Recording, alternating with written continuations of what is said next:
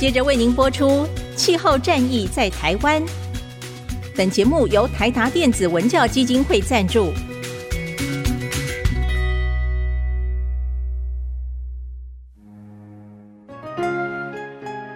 换装一颗 LED 灯，一年减碳七十公斤；喝咖啡使用环保杯，一年减碳四点零一公斤。上班出门前记得把保温电热水瓶的插头给拔掉，一年减碳一百五十七公斤。面对气候战役，对抗地球暖化，可以是个人的事，更需要政府及企业的参与。台达电子文教基金会邀您一同寻找既能提升生活品质，并可大幅提高能源使用效率的提案。欢迎收听《气候战役在台湾》。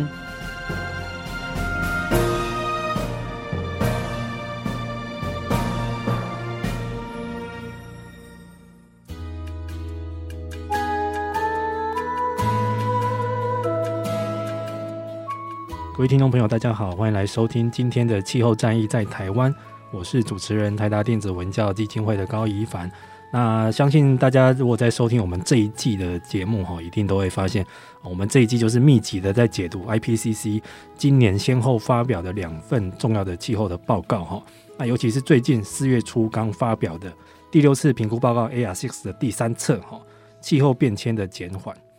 这个减缓，这个简言之就是跟这个减碳科技相关的各种的政策工具或者是科技的技术哈，所以这个。大家非常的重视，因为可能未来的你需要的各种百宝箱，或者是可能的方法可以达成的路径都在里面哈，所以这个 WG 三的报告特别受到重视。那台达基金会也特别在这一次这个我们的清明连假哈，其实很多同仁不眠不休哈，还有很多外部伙伴的帮忙哈，把这个 SPM 中文翻译哈快速的上架。所以大家如果目前对 IPCC 这个 AR6 最后一份报告的中文翻译有兴趣的话，都可以去我们的脸书或者是网页，或者是我们的合作伙伴台湾科技媒体中心的网页上去索取哈，这个都是免费的哈，不用钱翻给你们看。但是这个熬夜的翻译里面，这个是非常的困扰了哈，因为大家知道这个 IPCC 的报告哈，这个 以前我们常跟同仁笑说，哦，真的不是人看的，这个全文这个大概就接近三千页，然后 SPM 哈这个政策参考。这个大概也有四十到六十页啊，这一次真的是 WG 三创纪录哈，最长大概六十几页哈。那我们这次特别邀请到在台湾目前这个方面非常专精的台湾环境规划协会的理事长赵家伟，他同时也是台大气候变迁与永续发展学程的兼任助理教授哈。哎，家伟你好，宜帆好，然后各位听众朋友大家好。对，家伟，这是我们就是这一次在熬夜翻译不眠不休的成员之一，而且是特别被我们挖来哈，要来帮我们做最后的审稿跟校阅哈，所以啊，今天是带着非常疲惫哈，但是很很嗨的心情来哈。家伟来先跟我们分享一下这一次整个报告，你看下来初步有没有觉得哪一些诶与众不同的重点或亮点？对，因为其实在这次报告的那个发表的时候的那个校正过程来讲的话，我就会想到说，其实，在二零一四年那时候等第五次评估报告的时候的的心情啊，因为那时候第五次评估报告的时候，我也是在工研院任职嘛，不那时候是一个官方智库的一个角色，然后就想把赶快把那个报告里面有一些重点也要去做一些摘述跟整理。但在这一次的话，但这次报告读起来的时候，从过程中，因为我也有登录去成为那个 reviewer，所以在过程中我看到初稿的时候，其实就已经很很兴奋。期待这次的报告，因为就就发现说，这次报告在对于那个气候变迁的减缓这一块的解答的时候，大家问到一些更根本的一些问题，就是包含就是说，那我们要谈的要。达到我们的那个医治政务的目的，我们一定要推动转型，我们不能够只是一些渐进式的一些修正，嗯，也就是说，我们的行动啊，都必须要立即马上的马上的行动。而且在这一次报告里面的话，我们也可以看到说，他们也结合很多一些新的方法跟概念，包含是说过往大家一直讲说，呃，减量这些事情好像都是工程的事情，都是呃自然科学的事情，但这一次的话，他们是结合很多社会科学的学者，甚至是包含是我自己也参与很深的这个永续转型理论方面的一些学者去谈说，让这些转型如何。能够能够可能，所以在这个报告发表的时候哈，呃，其实应该说，在这个报告它发表过程中有所延迟，因为它这个决策者在过程中其实有很多激烈的一些争辩嘛。那到时候大家开玩笑就说，哎，他们说你第一个报告是在讲说，那为什么会发生这样的事情？然后第二个报告是告诉你说，哎，这个报告发生的问题有多么严重？然后这份报告是告诉你说怎么去解决问题。然后他们就说开玩笑说，哎，有些。有些政府，因为这个决策者在要在审查最后定稿的时候，需要政府的代表。那他们就我看我看这些推特上面的一些气候学家就开玩笑说：“哦，当你没有办法去争辩说为什么会发生，或者是也没有办法去争辩它会发生的状况会有多糟的时候，你就只能争辩说那我们的解决方法为何？因为这些解决方法的话，其实是牵涉当前的很多的那个。”资产上面的一个重新再配置、再配置，所以我们可以说，这报告发表的时候，那个呃，联合国秘书长他也想要说，呃，这份报告来讲话，他自己是用个很强烈的一个语言，他他是表示说，哎，这实际是一个呃，我们过往这些减碳行动迟滞的一个一个记录。然后，但是我会认，我会比较乐观，我认为说这份报告来讲的话，其实告诉我们是一个新的重新资产配置的一个未来。因为我在做在做的话，我知道有很多的听众朋友可能是比较是在那个业界工作的话，其实都可以从这份报报告里面可以看出来未来的一些重要的一个趋势。对的，所以其实这一份报告真的对于实际的排放源哦，不管你是发电厂或者是产业界、工业界哦，甚至于说是投资方。这一份真的是非常重要的参考指引，因为他跟你觉得未来这个起码到二零五零年要达到近零哈，这个路径上所有可能的解决方法都在里面了。嗯，那你以后可以从这边去来挑选你值得投入或改善的一个方向，这样子。好，那报告一开始他先定调了一下这个目前整个大家排放的状况哈，因为像嘉伟有经历过两份这个 AR 的报告哈，这个 AR Five 跟 AR Six 中间他的这个七八年左右哈。它目前这一份最新的报告是有盘点到二零一九年的全球的人为的温室气体大概是五百九十亿吨左右，那这样的排放量是已经比二零一零年高出十二帕了，所以目前这个总排放量还在往上跑。那它也有一个好，稍微算是一个好消息，就是说它这个十年之间哈，从二零一一到一九，它虽然说排放的很多，但是它的整个呃成长率已经稍微下降到一点三帕了，就以全球来算这样子。这个已经比过去前十年稍微低一点点了，所以稍微有一个没有成长那么快的迹象下去。但他又提到这个未来这个如果要控制升温到一点五度 C，这个几率其实大家都很担心成功率这个问题。那嘉伟要不要帮我们解释一下这个？目前是看到还有五五十趴是有可能成功的，是不是？控制到一点五度 C。对，在这边的话，我们先从一凡刚才提到这个议题来来谈哈，就是我们要看这个报告的时候，它一开头是先让大家理解说，目前我们的排放结构为何，那我们才能在谈我们未来的能不能达到我们这个增温目标。那这边的话再补充一下，是目前的整个排放结构来讲的话，那当然这份报告里面他提到的部分是一直到二零一九年嘛，那其实在报。在二零二零年，因为疫情的来临，所以其实排放量有极度的下降。它这个报告里面提了一个是五点八 percent 这样一个数字，嗯、但是问题坏消息是，二零二一年的时候，这个成长率又快速反反弹，所以其实像二零二零年的时候，等于说我们当前的排放水准大概是比二零一九年略低一点。越低一点，就是所以在这边的话是大概这样的情形。那在这边的话，就要让让大家理解说，那我们的整个排放结构为何？就说主要来讲的话，我们当然在排放量方面，我们还是是以能源供给这个部门来讲的话，是一个最重要的一个一个排放源。它其实占总共排放量大概是三十四 percent 左右。然后那再的话，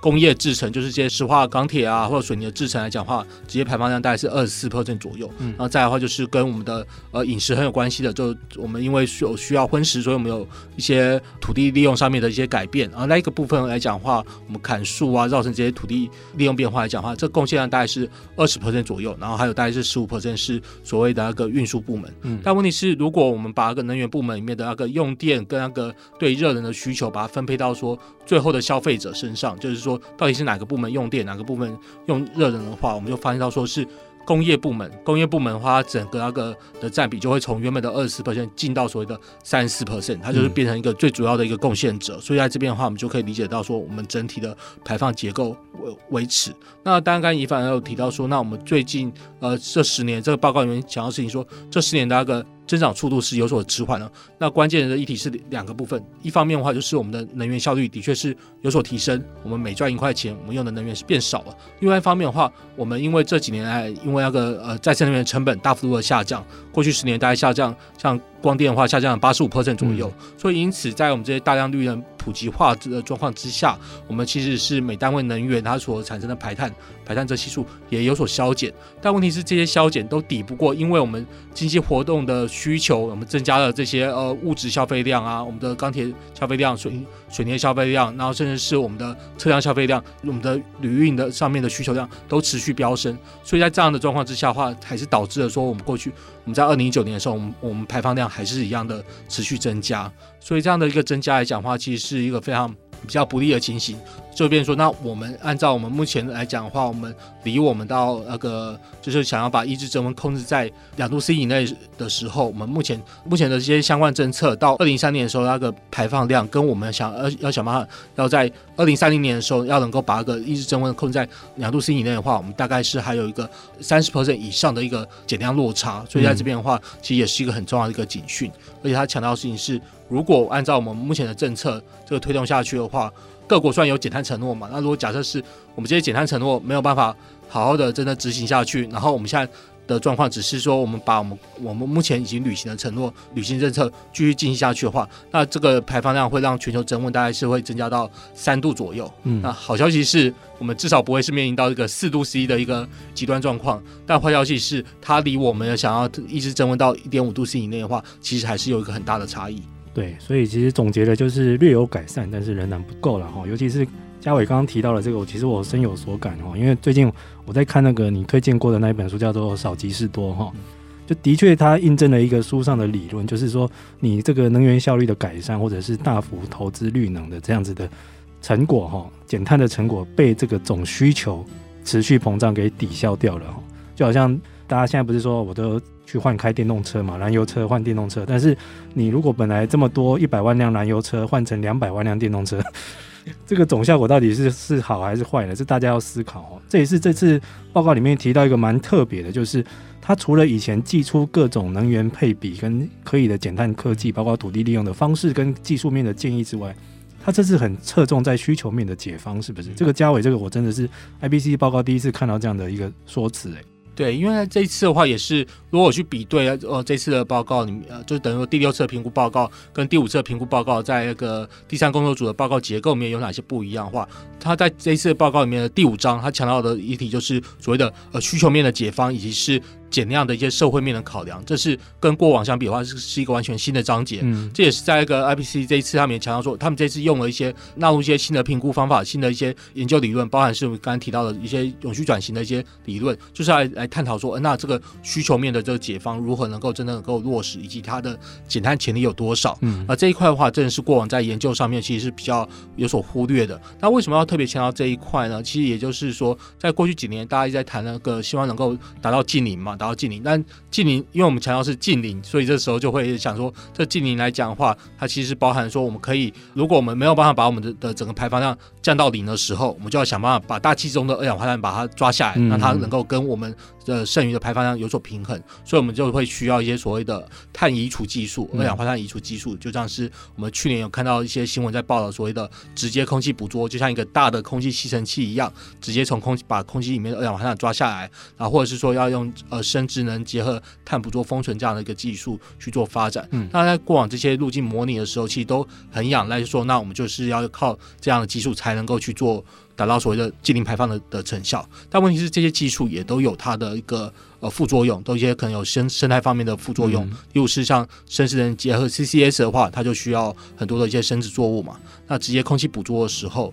他们就需要很大量的电力才能够去供给那样的设施的运作。所以有鉴于这些副作用来讲的话，气候科学家们，特别在这些做一些呃我们叫做整合性评估模型分析的团队，就开始在想说，那我们有没有可能是在不用仰赖这些负排放科技之下，我们还有可能是达到所谓的净零排放的目标。所以要这么做的话，那关键的议题就是要从需求面去找解方，就是说需求面的部分到底可以做到哪哪些改变。所以这一次的话，他们在探讨这个需求面改变的时候，他们就因为在过往来讲，我们过往再去探讨这个需求面的时候，我们常常这个做法就是哦，呃，因为我们的 GDP 会未来会可能二点五 percent 的的成长，然后我们就去设定说，那我们的能源效率每年大概是成长两 percent 左右啊，然后这样子的话抵消出来之后。之后，我们大概能源需求然后维和，然后就在看说怎么样的供给结构配比去符合这样的一个一个这个需求。但这次他要问的事情就是说，哎，那我们如果不是用这个能源效率这样的一个指标去做模拟，我们直接是由下而上去看说，那我们借由例如是说我们在行行为面上面的改变，我们现在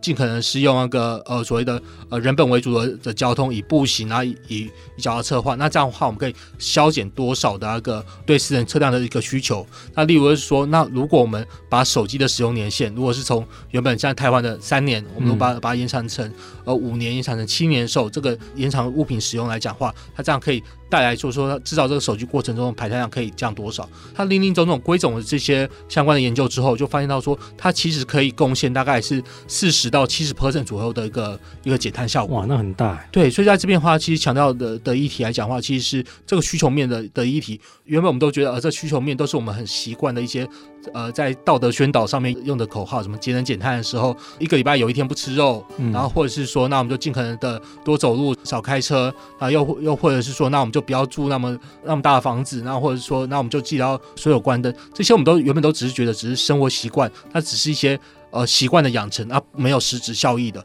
那这一次他把它整个凝聚而成，就是分析说，这样的话整个累积起来，它的集体的那个减量效果其实是很高的。对，这也真的是这边是这一次报告里面我觉得很重要的一个重点。对，因为它其实有特别被 highlight 在它的新闻稿里面，它的新闻稿就是整个报告的浓缩。它这个需求面管理的解方，包括刚刚嘉伟提到了这种用各种的政策的诱导，或者是生活习惯的改变，它的减量效果是四十八到七十八。哇，这个已经大过各种可能的，不管是绿能科技还是什么的氢能之类的哈。嗯，但是。所以这次报告出来，应该像嘉伟这种在社会科学面的学者会很振奋吧？这个 IPCC 终于跨出了它大气跟科技的这一块了。对，虽然我是我要强调我是工学院博士，但 是我也是有做，当然也有做一些呃社会科学的一些研究。当然我要强调的事情说，在这次报告里面，刚才特别提到的，其实不止它的减量潜力其实是很可观，嗯、重点是它的减量成本其实也都是。低的，就是说我们现在都一直在想说，哦，一些新的技术，什么 CCS 啊，碳捕捉风筝，这个技术还很贵。那重点是这个不用花那钱。对，而且这其实还可以帮大家省钱。就例如是我们用共享运具的话，其实搞不好其实比自己开车这些部分还来得划算。但问题是这些呃需求面解放要落实的话，你就必须要克服到所谓的一个是还是跟你的新的技术扩散有关，因为你想要呃像像我们做这些共享的话，我们都需要一些新的 App，然后让我们知道能够哪里哪里有这些共享运具可以去使用嘛。那另外一方。方面的话，其实就是基础设施。嗯，我们基础设施的部分能不能让我们更能够去呃去导入这些需求面的解放？还有第三个，我认为说是在谈需求面的解放的时候，最关键的一个因子就是社会文化因子。嗯、就是如果我们都还是强调是一个以所有权为主的一个一个社会文化的话，那我们这边我们当然就会觉得哦，这些需求面的部分是一个呃等于说是一个太崇高的理想，只是一个道德的建议。嗯，特别是我就觉得在第五章里面，他们在谈这个需求面的时候，他最后还提到一个很重要的重点是那。在这边，这整个需求面解放到底未来该如何加以落实呢？他说，因为需求面解放可以让更多人参与，其实是他可以发挥大家对于要气候变迁的那个集体行动面最好的一个方式。嗯、但认为说，在这边的话还有几个知识鸿沟，他强调了第一个最重要的一个知识鸿沟，就是那各国不能够再用 GDP 作为一个一个衡量指标。这就跟刚才那个乙方提到的所谓的，的 IPCC 的报告竟然会出现这种说辞，对，我就觉得呃，看到这个报告之后，就让我真的就对这次的整个报告里面它所带来的一些呃，就是等于宏观的一些视角来讲的话，我觉得是更需要大家重视的，因为我知道可能各方大家在看这个报告的时候，都会很在意说哦，里面到底有没有提到核能的角色啊，嗯、或者里面讲说啊，这个减量成本到底该怎么样的。的的预估，然后或者是有一些朋友可能会在意的事情是，诶，这里面提到很多数位科技用来减碳的话，那到底该怎么操作？但我会反而是提醒大家说，其实这次报告里面就已经要提醒我们说，我们还是要去重新反思所谓的呃我们的那个所谓的经济模式的改革这个部分来讲的话，是一个重要的议题，我们必须要去面临到说我们要谈呃要这个报告里面强调的系统转型才能够去抑制增温的时候，我们不可以忽略到这个面向。对对对，因为真的是我最近也在看那本书哈，少其实是说，因为真的是很认同这个成长有它的物理极限在的，不可能无限成长下去。我们又不是沙诺斯，这、嗯、是不可能的。但是这个 IPCC 的这个联合国，因为它是一个公认国际的报告哈，这个出现这样的字眼，真的很值得各国在拟定政策的时候要去好好的反思这样子。但是嘉伟，我们刚刚提了那么多，台湾才上个礼拜才刚公布了我们未来的二零五零的碳中和的政策蓝图。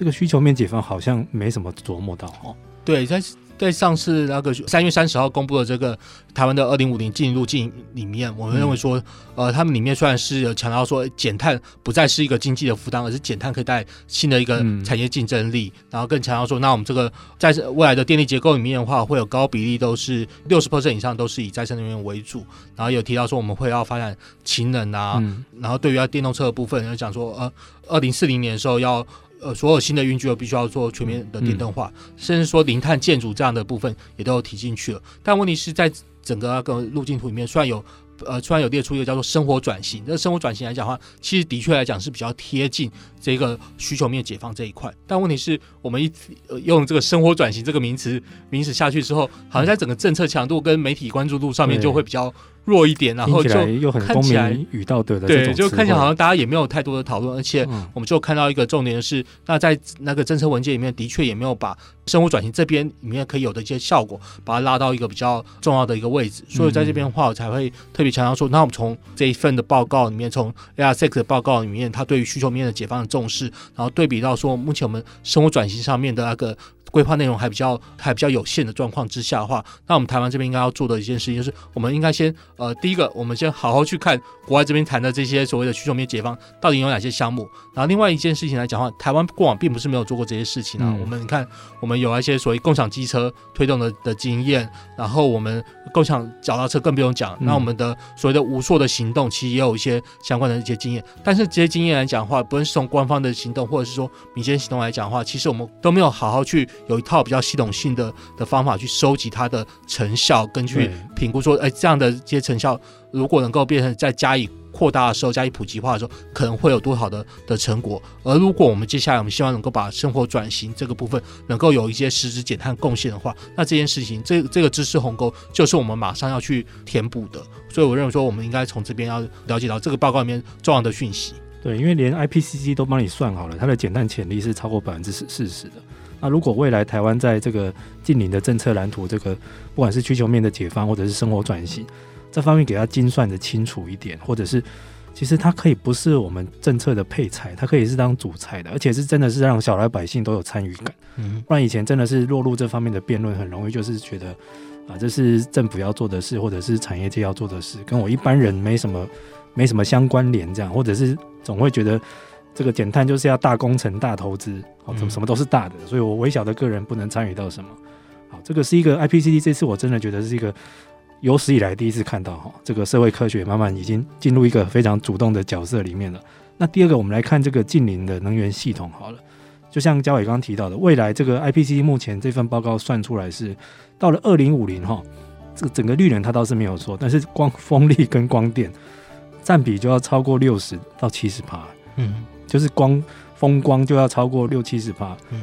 这个好像跟台湾讲的差不多，不过台湾讲的是整个再生能源的配比，是不是？呃，对，在这边的话，我们应该可以看到说。其他强调事情就是我们讲的所谓的近邻能源系统。嗯，净零能源系统的话，当然就会分成是哦，你是讲的是电力系统呢，还是是其他的，还是包含其他的能源使用？因为在这边的话就有几个区分，就是你要达到所谓的整个经济体的近零排放的时候，你一定是整个能源系统一定要达到近零。然后要达到能源系统要达到近零的话，你的电力系统就要全面的达到近零。那电力系统里面要达到近零的时候，其实在 IPCC 这份报告里面，它有有提到，当然也是一样，但是整个所谓的广义的再生能源大概会是到八十 percent 左右，所以其他的话像是我们台湾关注的所谓的核能啊，或者是说。我们像在我们台湾经营路径里面扮演很重要的角色，就是火力电厂搭配 CCS 来讲话，嗯、其实在它 IPCC 的整个模拟出来的结果来讲，它们占比大概都平均中位数，大概都不会超过十 percent。就各个路径来讲话，各个可以达到近年的路径的时候，这两个选项来讲的话，大概都不会超过十 percent，也就是八成以上，大概都会是再生能源。那其中的话，最重要的还是是那个风力跟光电。所以这边的话就会看到说，那我们台湾我们在三十号公布这个净零路径的时候，我们我们讲说，哦，整个再生能源占电力结构占比到六十到七十 percent 的时候，大家就觉得很恐慌，这个部分到底做不做得到？但问题是，按照这个 IPCC 的报告来告诉你的话，就是你这个东西，你真的想要承诺净零的时候，那这个所谓的再生能源，呃，要冲到这么高的占比来讲的话，嗯、它是一个必备的一个选项。也就是喊得这么高，对，就并不是台湾真的自不量力要去喊那么高，而是是我们真的要达到净零的话，我们就必须要冲到这么高的比例。嗯、那像关键是说，那这边大家会担心的就是，哦，那你都要靠风力，都要靠。靠光电的时候，那没有风的时候，没有太阳的时候，要怎么办嘛？所以 IPCC 在这次报告里面在谈这个净零能源系统的时候，他也强调了很多的重要的一些配套的一些措施，不论是我们很重视的储能，就台达这边非常重视的储能，也有大家很很重视的所谓的系统整合，就是包含是跟那个电动车这边的一些加以整合，然后还有我们的整个电网的那个。配置上面的的系统整合，然后跟电动车的部分的话，应该是称为所谓的部门耦合这样的一个、嗯、一个方式，就是把其他部门加以电动化的时候，它对整个电力系统的供给上面可以有怎么样的一个贡献。还有就是我们在搭配我们的需量反应的一个调整，是我们的那个。对电力的需求，我们更能够配合，是配合我们的那个变动性的再生能源的那个发电的那个的趋势来讲的话，可以做一些调配。他认为说是靠这些配套之下的话，其实是可以去让我们的整个电力系统的占比面，变动性的再生能源的占比，其实是可以冲到这么高的一个到六十到七十 percent 这样的一个地步。甚至是在这次报告里面，他还有专门有一个 box，就在讨论说所谓的百分之百再生能源的能源系统可不可行？嗯，他其实在里面，他大概是他并没有。否定说，哎，这个百分之百的再生能源是一个技术上面不可能的事情。他只是强调事情说，那这边的话，它所需要的配套当然就要更多、更完整。它个而它部分的的一些成本可能会稍微可能会较一个就是所谓的八十 percent 的再生能源配上一个十 percent CCS 的话，可能会稍微高一点。但是它这边的话有专门的专门的 box 去讨论这样的一个议题。嗯，哇，所以其实。台湾海的这个绿能未来配比目标其实并没有太高，因为国际上都是比我们还要高很多。对，而且就是刚刚嘉伟提到一个重要的概念，也是我们呃那天在翻译的时候发生的一个，就是这个名词哦，电力部门的耦合，部门耦合就是它这个能源在不同的介质的传输跟转换。好了，譬如说现在大家担心就是太阳下山没有电，那可以用储能。那万一冬天的时候离岸风力发太多怎么办？又没有那么多人要用电，诶，那剩下这么多电。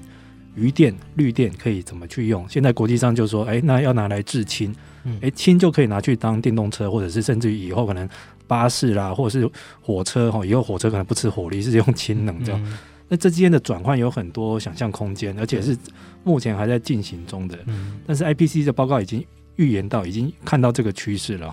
所以未来这方面的经验，我觉得真的台湾可以慢慢去截取，因为现在国际上已经有那种很多。电力再生能源已经绿电超过五十趴的这种国家了，嗯，它已经慢慢发生了这种电力部门的耦合跟转换了。对，在这边的话，我就顺便补充两个讯息，就一方面的话。当然不在这次 IPCC 报告里面所讲的，而是是欧洲另外一个智库他们最新统计，说目前的话，大概已经有五十个国家，他们在二零二一年的时候，风力加光电的占比已经占到十 percent 以上的。嗯，所以也就是说，呃，这个风光风力跟光电这两个变动性的再生能源，这样子的那个占比突破十 percent 啊，甚至在往上更高的话，这其实是一个国际的常态了啦。嗯、那我们台湾目前二零二一年的时候还只有三点五 percent，所以就还有一个大的落差要要要去追追赶。而另外一个事情就是刚才有特别提到氢能嘛，我知道大家在谈那个经营路径的时候，对于要氢能的可以扮演的角色是非常看重，特别是台湾这边的话，我们也是有很多的重工业需要氢。大家这边的话，我看到说这这次报告里面虽然有专门的，也是有个 box 来讨论所谓的氢能经济这样的部分，但他们整体来讲去分析整个那个全球的路径的时候，就发现到说，二零五零年的时候，氢能在我们的最终能源需求里面的的占比来讲的话，大概也不过是大概是五 percent 左右而已，所以也。就是说，变成是，当然是一个重要的角色，但是也不见得是说所有我们未来各式各样的部分都是要靠个氢能去做供给。因为大家要提醒大家的事情就是，氢能的话，你如果是让它是用那个天然气而来啊，燃煤而来的话，它就是叫做灰氢，它就它就不是一个，它就不是一个真的能够低碳的能源。我们如果要去，如果要需要它是从再生能源提炼而来的时候，那其实它所需要的那个电力的部分，其实就已经蛮庞大的。嗯，也就是说，我们这样就对应到说，我们台湾现在在谈的。净零路径里面有一个呃，大概是呃十 percent 左右要用氢能发电，就等于说我们要从别的地方进口氢能，进来拿到火力电厂烧。这其实并不是一个国际上面建议的一个氢能使用方式，不太经济啊。因为一方面不太经济，一方面的话中间也有很多的一些能源损耗了，所以这边的话，我觉得都是我们接下来在谈这个议题的时候可以再参考的部分。所以其实未来就是连氢能哦，第一个是它必须要去绿色的，哦用再生能源去发；第二个是最好它还是本土自产的。哦，不要去仰仰赖这个进口的这样子哈，所以这方面我觉得也是一个很重要的讯息，要传达给相关的部门这样，因为未来的氢经济这个目前有很多的想法跟想象，但是如果还是回到老路哈，去仰赖这个进口坐船来的氢哈，这个以后遇到台风天什么，我们台湾还是一个能源的孤岛哈，所以还是要自己掌握了。那刚刚嘉伟有提到了，就是一个未来跟这个整个工业的低碳化跟转型，这个也是目前很多公司或很多大小企业非常的焦虑的一个部分。这次 IPCC 在一个未来的工业减碳方面，有没有一些很明显的建议呢？对，在这次的话，我刚才提到说，那工业部门的话，其实排碳量加上它用电的延伸的排碳量的话，是一个最大的部门嘛。嗯、特别就是钢铁、石化、水泥这三个产业，其实是特别被拿出来谈的。因为像钢铁的话，它的占全球排放量大概就是八 percent 左右，嗯、然后石化大概是七 percent，然后水泥大概是三 percent，所以也就是这几个加起来就是就十八了。所以在这边的话，嗯、这几个产业如何能够达到净零，是一个蛮重要的一个一个讨论的的部分。那当然在这边的话，我们就会谈的说。那过往这些工业减碳都被视为所谓的很难减的一个难减碳部门，难减碳部门叫 hard to abate sector。这，然后那我们台湾来讲的话，这几个部门他们大概占我们的台湾的总排放量，如果加上货运的话，因为货运大部分运的东西也都是这些重工业的产品，那他们大概就占我们台湾境内排放量大概有四成都是这些所谓的很难减的部门。我们台湾这很难减，对对，就全球来讲的话，大概占三成啊。然后我们台湾这边大概是占四成，也就是说，我们其实台湾我们当然最近都要大家很担心的事情，就是电子业因为用电延伸的排碳量怎么样怎么样之类的，大家很担心。但是大家讲说，呃，其实国际上面其实不太担心这件事情，因为国际上面讲说，你只要想办法让这个电它能够。尽可能是来自于绿电，那这样的话，电子业大概很多排碳量大概都可以降得下来的。只要确保它的绿电的设置来源的话，是不会对社会跟生态造造成冲击，这样应该就比较没问题。但问题是说，这些重工业来讲的话，它的确有些技术瓶颈，必须要加以突破，因为他们有很多的一些减碳措施来讲的话，的确在目前来讲的话是他们大概有将近一半的那个所需要的一个减碳量的时候，其实就是还还在一些研发中的一些技术，就还没有替代燃料或原料，甚至技术瓶颈还没克服的。对。在这，但问题是说，这个技术瓶颈还没克服的时候，不是代表说，那我们现在就双双手一摊，就等着那个国际上面研发完成之后，我们再进行好。就是我们就要回头去看说，那有没有哪些哪些事情是可以我们先做的？像在这一次报告里面的话，其实，在二零一四年的时候的报告里面，他们就已经蛮强调所谓的物质效率的提升，也就是我们谈的循环经济可以在。工业部门减碳的贡献，而这次的话，跟他们更进一步去量化这些物质效率提升，它可能在成本上面的一些差异啊，或者在它减量成本啊，跟我们讲的所谓的用什么氢能啊，或用 CCS 的时候，它可能会有的差异，以及是它对整体上面的的贡献。那其实按照它的按照报告里面，他们有引证的一些研究来讲话。光是谈这个呃，用循环经济的部分推动这个物质效率的提升来讲话，其实它就可以让这些钢铁、石化、水泥、水泥这些部门来讲话，可能最高可以带来所谓大概二十七 percent 左右的一个减碳成效。而这个部分的话，就会变成是它其实是我们现在可以做的，就是例如马上可以做的，马上可以做。因为在循环经济的部分，我们当然都可以谈嘛。就是光是我们现不要用一次性的塑胶，这部分的话就可以减少很多的一些石化用量。那我们现在要求我们的钢筋水泥里面的呃，就是我们在建筑设计上面的话，不要用超量设计的方式，有太多的那个钢筋跟水泥的一些部件，而且特别像建材好像又很贵，所以我们就要一些更精准的一些规范，然后搭配我们所谓的高强度的钢铁跟高强度的水泥的时候，我们这样的话，其实这些用量来讲是可以削减的，所以在这次分析里面的时候，虽然就看到说过去四十年来的的趋势是，那我们这些的物质需求量都是不断的高成长，它成长的幅度甚至比我们的 GDP 成长幅度还来得高。但是在这一次他们的模拟里面，他们认为说，我要达到这个经营路径的时候，那在所谓的那个低能源需求的情形之下的话，全球的工业部门的能源需求量。能源需求量也是要负成长的，也就并不是说，那我们把什么呃住家的能源使用量把它省下来，或运输部门能源使用量省下来之后，让工业去用，工业同样也是必须要整个削减它的那个能源使用、能源需求量，然后再来的话就要搭配一些新的一些制成方面的导入，特别是在这次报告里面，他们也是强调说，那我们目前既有的这些这些产业。我们目前如果没有办法掌握这些产业的这个汰换周期的话，那目前我们我们营运中的这些钢铁厂啊、石化厂啊、水泥厂啊，他们所衍生出来的这些排放量，如果就让它照常的去照常的运作到它四十年的寿命周期的时候，他们这些可能的累积排放量就会超过工业部门的一个排放量的一个限额。所以这边就甚至有强调说，那我们要想办法让不是一这一套高炉就这样运作到四十年，而是中间它能不能在可能它是。二十年左右的时候，它就可以提早把它汰换成是氢能炼炼钢制成。嗯，当然在这边他有强调的事情就是，呃，工业部门它为什么难难减，不只是一个技术的问题，还有一个是成本的问题。嗯、就是说，他有提到那钢铁业，它可能它的呃这些采用这些低碳技术的话，生产一吨钢铁的成本可能会最多会增加五十 percent。对，它反反映在它的售价上的。对，然后那个石化产品的话，可能甚至会倍增。嗯，那这时候就会就要出现状况，说那大家担心说，那我们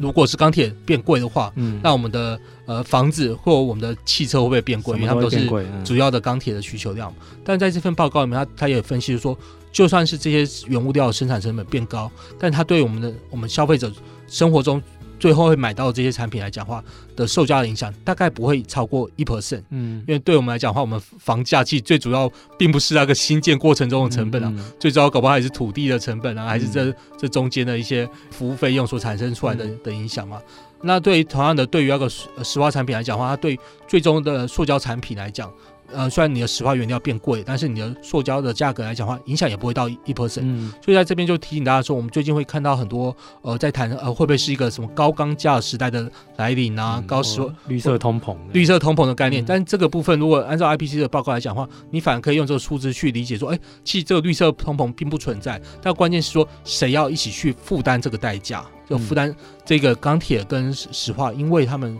要谈到减减要迈入近零的时候，会增加了这个制成成本。能不能是借由是说，那我们在一个公共工程采购的时候，然后然后去规范说，那我接下来公共工程我就可能是哦十年，像例如是像个呃像美国啊、美国、加拿大，他们就就在推就说，那我十年之后，我的公有建筑里面，我的那个公共工程里面所使用的钢铁，可能就要有十 percent 是符合所谓的近零钢铁的一个标准。创造一个未来的一个市场的诱因，让整个那个重工业知道说，哎，他们接下来就是要往呃这样的一个导入这些所谓的近零制成，因为我们就会发现到说，钢铁这因为这些工业他们过往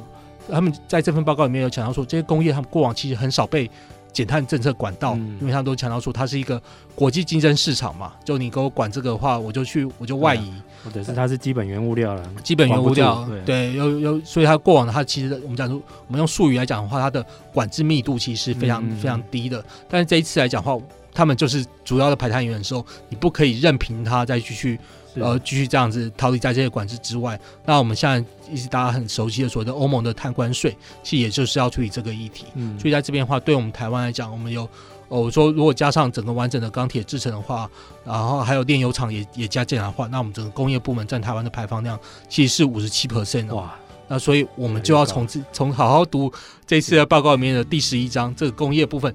怎么样减量，能够才能够回馈到我们这次在经营转型里面，我们在针对那个产业转型的规划里面，可以再进一步把我们忽略的一些政策工具，可以把它纳到其中。是的，在此这个奉劝产业界的朋友哈，赶快去熟读第十一章，因为有很多重要讯息。其实这也是那一天嘉伟在直播里面有跟其他学者有提到的一些重点，就是他有这份报告里面有提到，就是未来的这种像低碳或绿色转型，有可能造成暂时性的一些 GDP 的一些。小幅的下降，这样零点几帕之类的，但是它可以促进的这个整个社会转型的代价，或者是避免这个气候灾难的相关损失，其实绝对是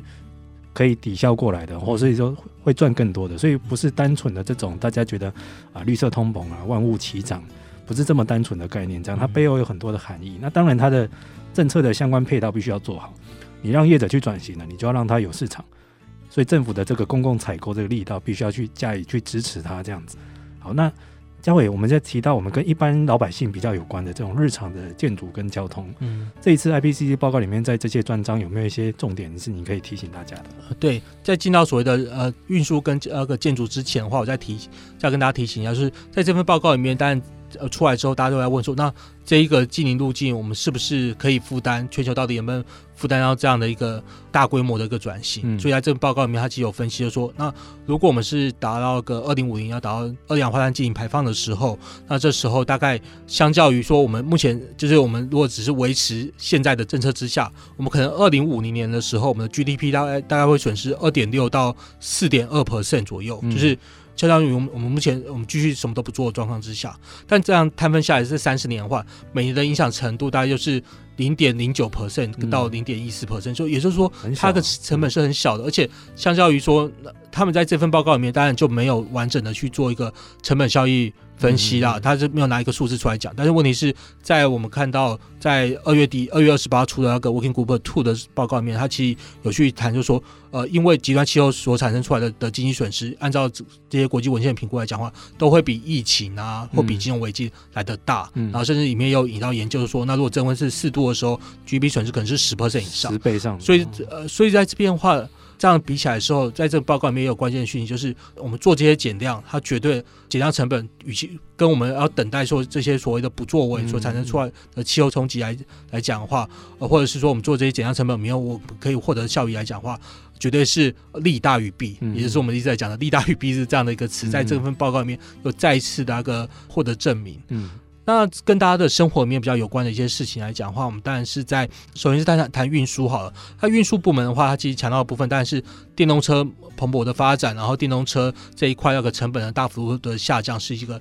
重要的事情。但是它里面也在谈的就是所谓的呃慢行交通、慢行运输这个部分是一个很重要的一个怎样的策略。而且它特别提到说，这个部分的话其实都是跟都市设计的那个都市形态这一块是有关系的。所以我们过往来讲的话，我们运输的部分我们。会谈说哦，那这个运输部分就只是交通部的事情啊。那我们是，我们之后再去评估说，那我们要去建什么像大巨蛋的时候，它的交通疏散有没有办法去疏散？然后或者是什么像台积电要建厂的时候，它周遭的那个交通运输服务水准到底有没有？充足到达的，大家可以妥善服务的水准。当然，我们我们都要记得说，那这时候就代表说，我们说每个新的建建案，每个新的开发案，我们既然要看它对运运输的影响的时候，不能够只看说能不能供给这些的运输需求，同时要把说如何让它新增加的运运输需求能够把它的碳排放量能够压到最低。这一块的话，也是在这份报告里面有特别提到说，运输部门要推动转型的时候很重要的一块。然后另外一部分当然就是大家现在很多都在做网购嘛，对不对？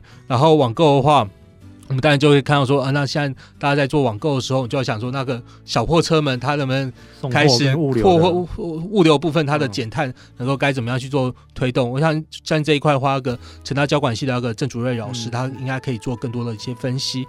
然后建筑部门来讲的话，这一块当然是台达电非常关心的部分。那我我就只谈一个关键的讯息哦，就是近邻建筑其实在很多国家上面都已经有实际的案例了。嗯嗯、那当然的话，就是台达电在成大里面的一个合作案例，也是有在这份报告里面有被刊载出来。嗯、那他强调的事情说，近邻建筑它并不是一个就是未来的事情，而是它它目前就已经可以实践的事情了。那我们台湾目前是目标是。二零三零年的时候，所有的新的公有建筑才要达到所谓的近邻建筑标准，然后二零五零年的时候，才要所有新的建筑才能够达到这样标准。这其实跟 IPCC 里面的这份报告里面的一些建议来讲的话，中整出来的一些研究的时间点来讲的话，其实是有稍微的落后了。所以这一块的话，我们其实可以再进一步的往这方面去处理。但的话，我们在谈这个议题的时候，谈近邻建筑的时候，我们也有遇到一些记者就在问说，那近邻建筑的成本会不会增加很多？贵，会不会比较贵？那等一下我看到的一些资料来讲的话，就是从美国那边资料来讲的话，最多是。就影响不会到超过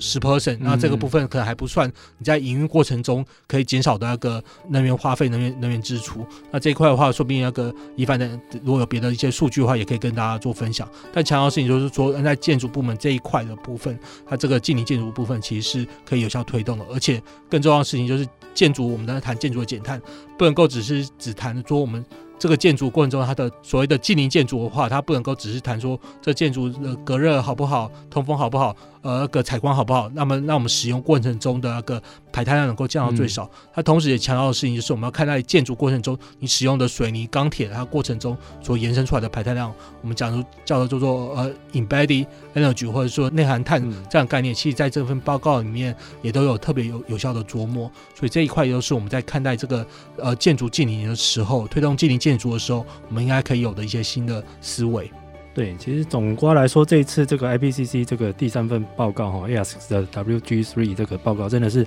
它有一个蛮大幅的翻修，而且跟观念的改造哈，就是从以前就是啊、呃，不能只有投资跟建设或技术面的思考，也不能只看 GDP 哦，所以很多社会科学、社会转型的层面的思考都必须要去总括在内。但各位不用太心急，我们这一集只是请家伟来帮我们开个场。之后，我们在各个领域，不管是建筑、交通或工业方，我们会请不同的来宾来各自来解读哈。嘉伟最后有没有什么要补充的重点？对，那最后再补充一下，就是这份报告来讲的话，其实在最后还是在谈说，那我们怎么样共同推动这些行动嘛？嗯，那我觉得这个报告让我们来讲非常有印象的事情是，他强调说媒体是一个作为一个气候治理的一个对话平台。哇，既然写到媒体，对，所以相信这个以媒体出身的宜凡一定会会很有感觉。报告真的是大突破。对，然后有特别强调媒体这边的角色。虽然这一次的报告的公布的时候，因为时间变得很急，然后调整很多国际媒体都非常的呃，都觉得呃，怎么会会怎么会这样子的方式来做发表？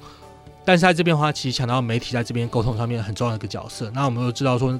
呃，媒体在台湾这边的讨论来讲的话，嗯、我们是如何让他能够在台湾讨论近邻的时候，可以发挥一些正面监督的力量，甚至是说大家互相作为一个协作的平台。我觉得这一块的话，都是我们呃关心气候的朋友，大家一起要一起努力的。对，哇，IPCC 这次真的点名点好多，而且很多新概念真的吸收不完。不过大家不用担心哈，我们这一季的 Podcast 的节目会邀请不同的来宾来做解读。那我们之后在我们台达基金会相关的网页或者是部落格的平台，都会来加以阐述这些新的概念哈。所以大家有没有现在对于二零五零净零这个是冒出了很多的希望哈？这我觉得这也是 IPCC 的一个出报告的一个用意，他希望让大家觉得这是有机会达到，而且是。不用等未来，现在很多的事情马上是可以做了，不用等哦。这也是他在里面强调的。其实，二零三零年这个短程的，就有很多工作要做了，不要把很多任务都一直往后推哦，往后推到二零四零五年哦。目前就要开始去做了，先苦后乐哈。而且是很多事情是不假他人之手哈，你也不用去等外来的进口的，自己本土内就要去做的。好，那今天节目中也谢谢嘉伟来到我们的节目中哈，希望、呃，这个未来大家应该会在很多节目频道上都会看到嘉伟。因为他要帮很多单位来解读这份很复杂的又很丰富的报告，这样子。好，嘉伟，今天谢谢来到节目中。好，谢谢一凡，谢谢各位听众朋友。那我们下次再见喽，拜拜。以上节目由台达电子文教基金会独家赞助播出。台达电子文教基金会邀您一起环保节能爱地球。